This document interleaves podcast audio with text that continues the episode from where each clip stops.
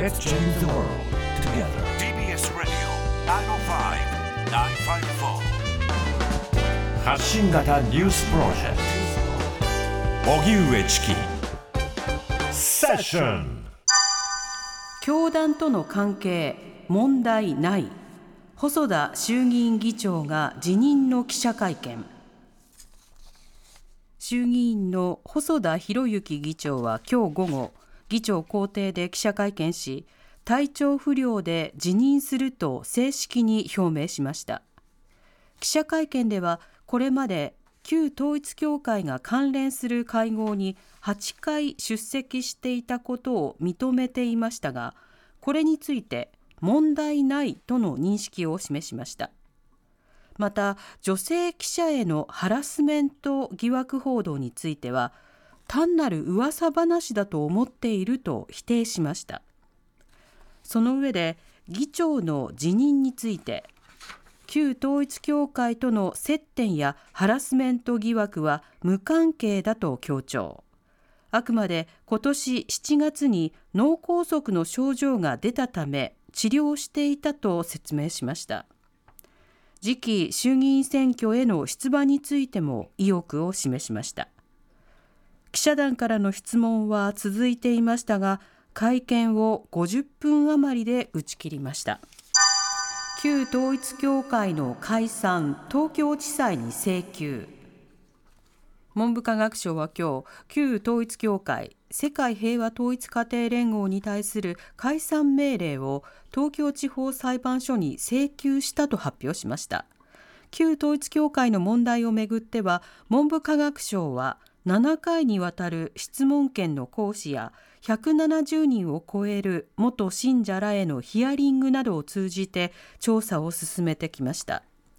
その結果解散命令の要件である法令に違反して著しく公共の福祉を害したと明らかに認められる行為などがあったと判断しました。東京地裁には解散命令の申立書と調査で集めたおよそ5000点20箱分に上る証拠を提出したとしています。東京地裁は今後非公開の審理を開き双方の主張を聞いた上で決定を下します。行政機関が宗教法人に解散命令を請求するのはオウム真理教などに続いて3例目で民法上の不法行為が根拠となるのは今回が初めてです。イスラエル・ガザ北部の住民に避難要求か。国連はイスラエル軍がイスラム組織ハマスが実効支配するパレスチナ自治区ガザ北部にいるおよそ110万人のパレスチナ人を24時間以内にガザ南部に退避させるよう伝えてきたことを明らかにしました。今回のイスラエル軍の通告がガザへの地上侵攻に踏み切る兆候との見方もありますが具体的な情報は明らかになっていません。ハマスとイスラエル双方の攻撃は12日も続き死者は合わせて2700人を超えています。一方アメリカのブリンケン国務長官は12日ガザから民間人が退避できる回廊の設置についてイスラエルのネタニヤフ首相と協議しました。ブリンケン長官は今後ヨルダンサウジアラビアエジプトなど5カ国を回り回廊の設置などについて話し合う予定です。インフルエンザ微増注意報迫る。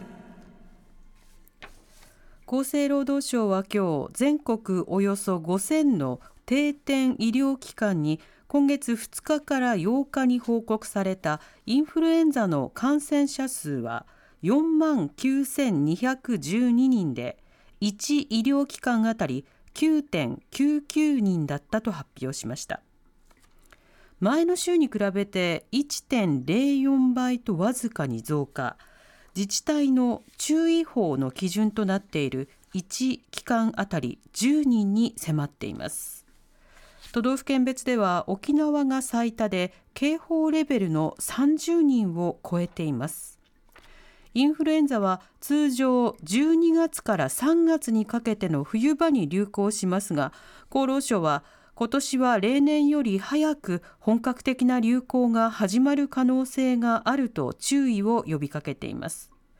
また新型コロナが蔓延していた中ではインフルエンザがあまり流行しなかったため現在免疫が低下するなどしてすべての年代が感染しやすくなっていると見られています。TBS ラジオ TBS ラディオ荻上チキ荻上チキセッション